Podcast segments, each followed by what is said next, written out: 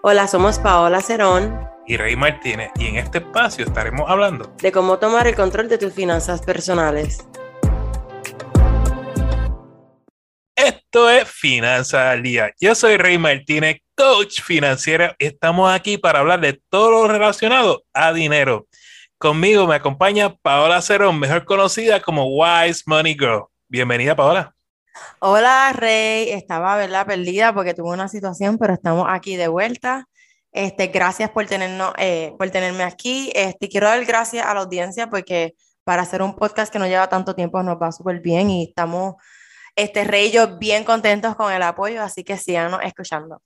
Bueno, Rey, este, como siempre, este, tú anuncias nuestro auspiciador. Háblanos de ese auspiciador, dinos quién es, cuéntanos.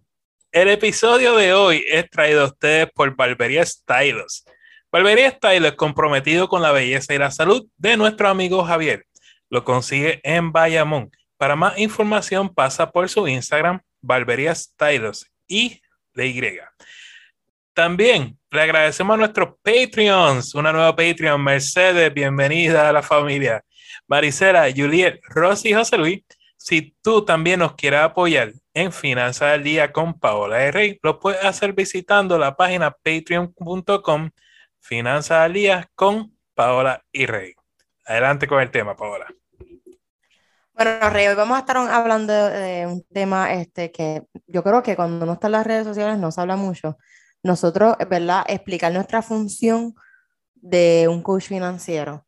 Entonces, cuando tenemos, ¿verdad? Seguidores, clientes, colegas, este, personas que conocemos que cuando, ¿verdad? Están hablando del tema de la finanza, podemos descubrir que hay diferentes escenarios. Maybe este, están estas personas que están manejando sus finanzas, pero no saben si las están manejando de la forma correcta. Puedes tener otras personas que tal vez tienen muchas deudas, trepan esas tarjetas de crédito, solamente para vivir el presente sin importar la ansiedad o las repercusiones que, que pueden tener, ¿verdad? En el futuro. Y también tenemos esas personas que, ¿verdad? Tienen sus deudas al día, las tarjetas al día, tienen, ¿verdad? Todo su dinero al día, pero les sobra dinero, que esto pasa, Rey. Les sobra el dinero y no saben qué hacer con ese dinero, porque simplemente, ¿verdad? No tienen este, ese conocimiento.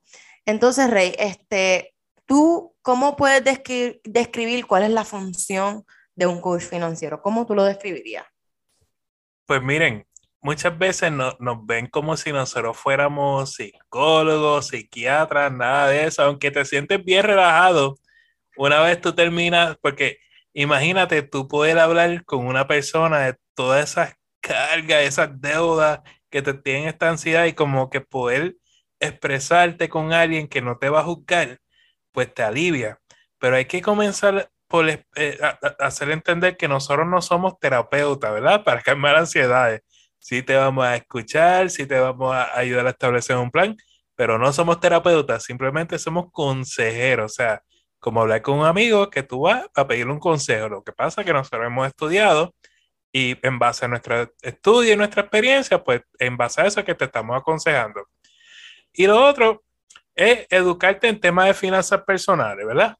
Nosotros pues te podemos decir cómo administrar tu dinero, cómo manejar el crédito, cómo trabajar las deudas, retiro, inversión, que mucha gente a mí me contrata por el tema de inversiones y los seguros, ¿verdad?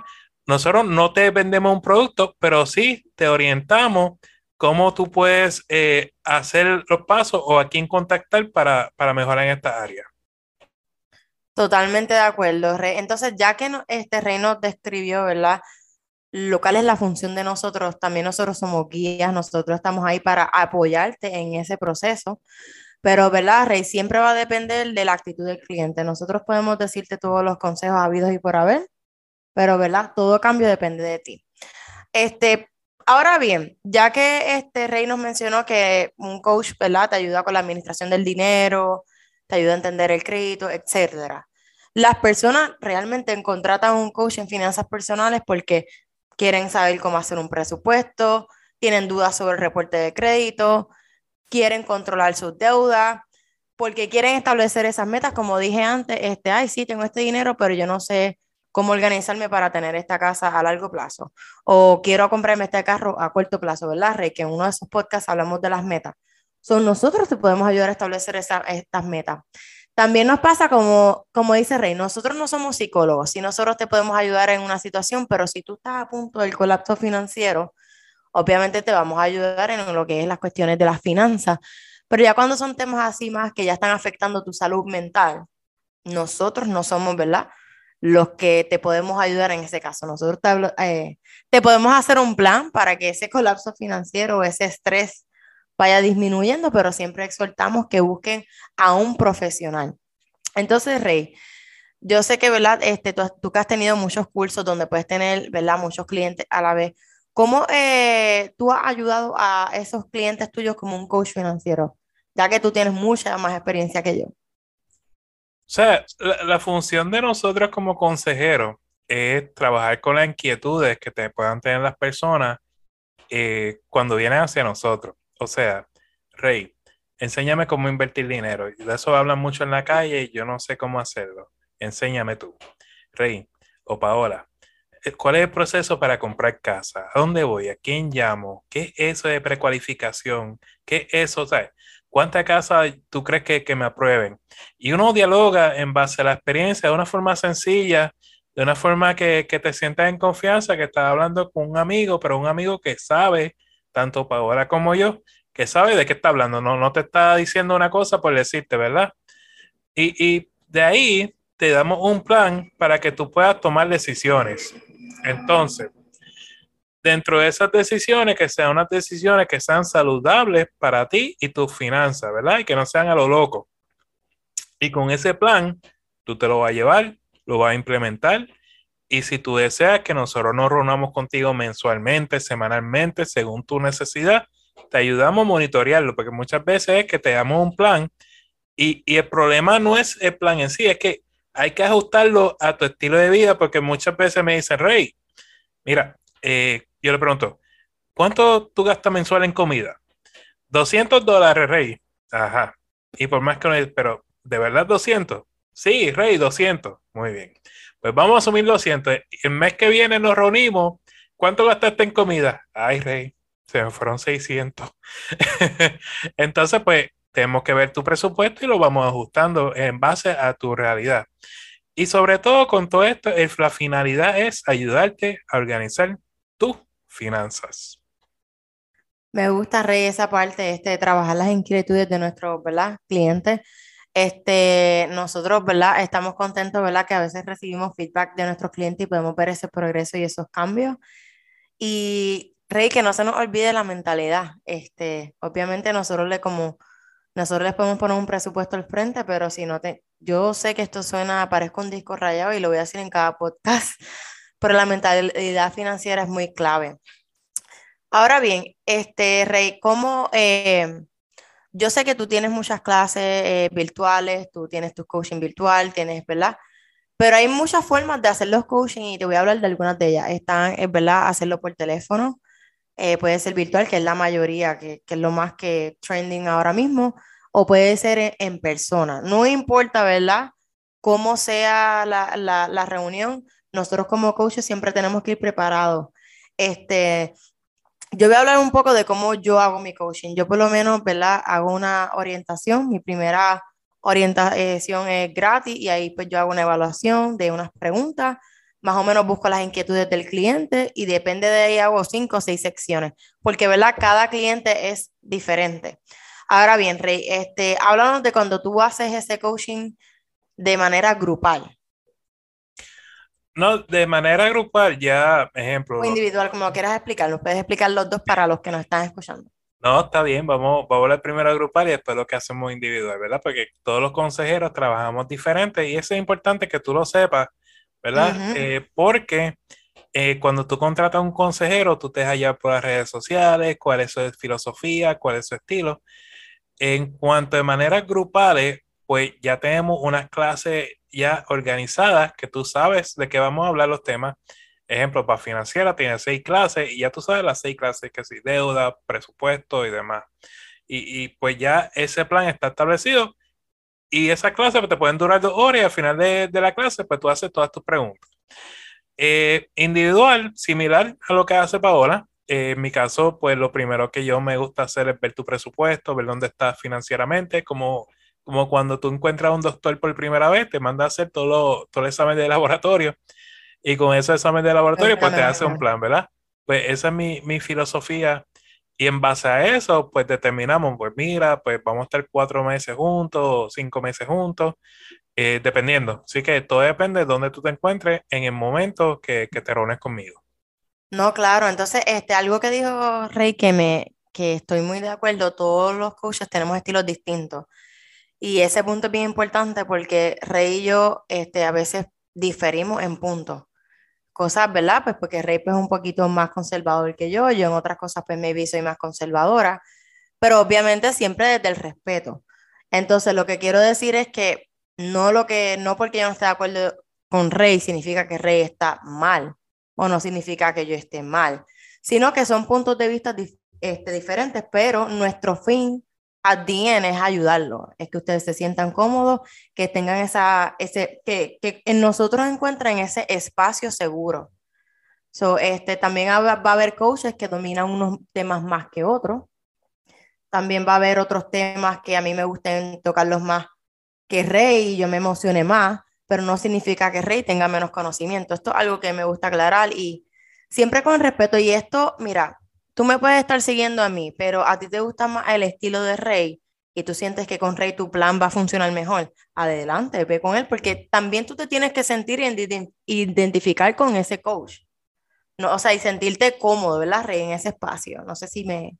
Si sí, sí por, eso que yo siempre digo, eh, siempre reúnete por las redes sociales, uno aprende mucho en, cuanto a la filosofía del coach. Eh, tú puedes ver las redes sociales de Paola y puedes ver las mías y tú pues más o menos decías, pues mira, yo me inclino más a, la, a lo que es la filosofía de Paola, pues magnífico. Como dice Paola, al final, al final del camino, ¿sabes qué? La idea es que tú triunfes en tus finanzas personales.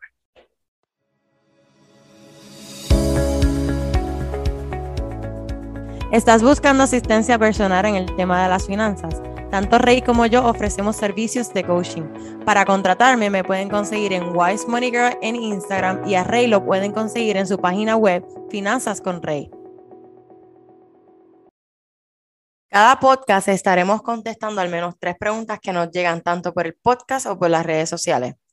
Y aclaramos que toda información es para uso educativo. Siempre consulten con un asesor financiero o con una entidad bancaria antes de tomar cualquier decisión financiera. Bueno, Rey, hoy tenemos ¿verdad? nuestras preguntas como siempre. La primera es de Kelvin y dice, ¿qué puedo hacer? Tengo un préstamo estudiantil que no pude pagar, pero es de hace 24 años y nunca he tenido crédito. Ok, Kelvin, lo primero que tienes que hacer es entrar al, al ay, el link no lo tengo ahora, Rey, pero el, ah, si me lo puedes buscar, Rey, el de los préstamos estudiantiles, asegúrate de tener tu ID de, la de cuando tú llenabas la FAFSA, te va a pedir nombre, fecha de nacimiento y los últimos cuatro eh, ¿verdad? números de tu seguro social. Y ahí tú puedes pull up toda la información, porque eso es como una base de datos de todos los préstamos estudiantiles.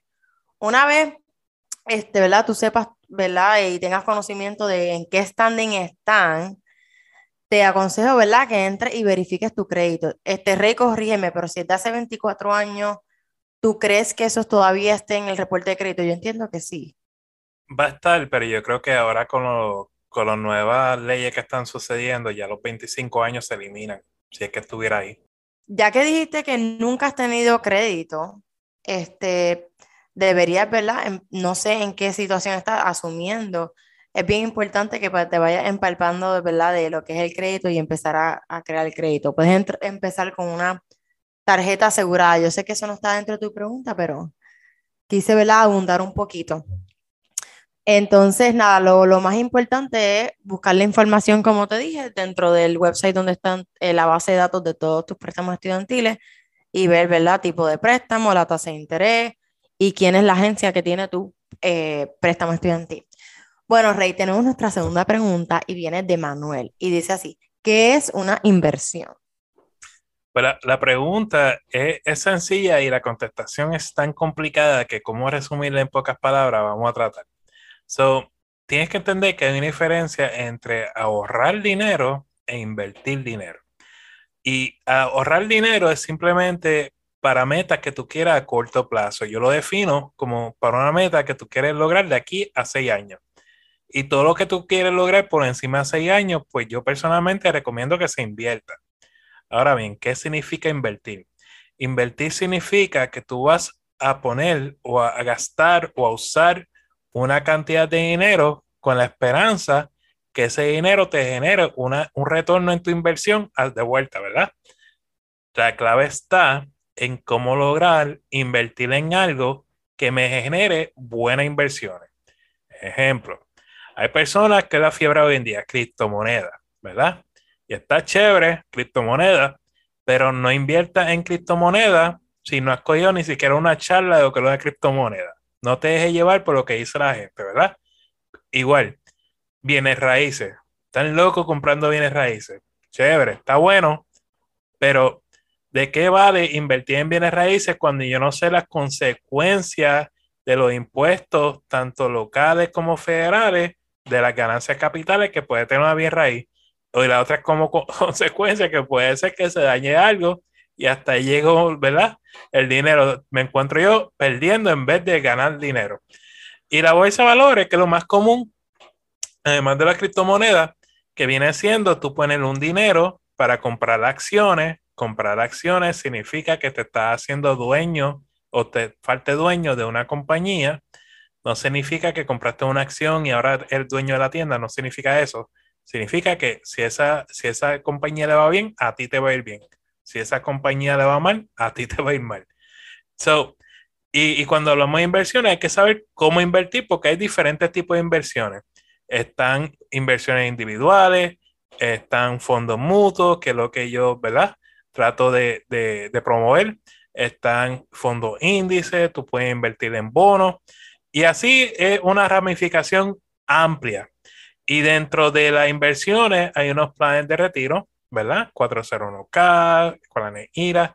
Por eso te digo, eh, la, la pregunta es sencilla, la contestación es bien compleja eh, así que lo que te, invitamos es que te sientes con Paola o conmigo y lo discutamos en una sesión de coaching para ver en realidad cuál es tu pregunta eh, con más detalle.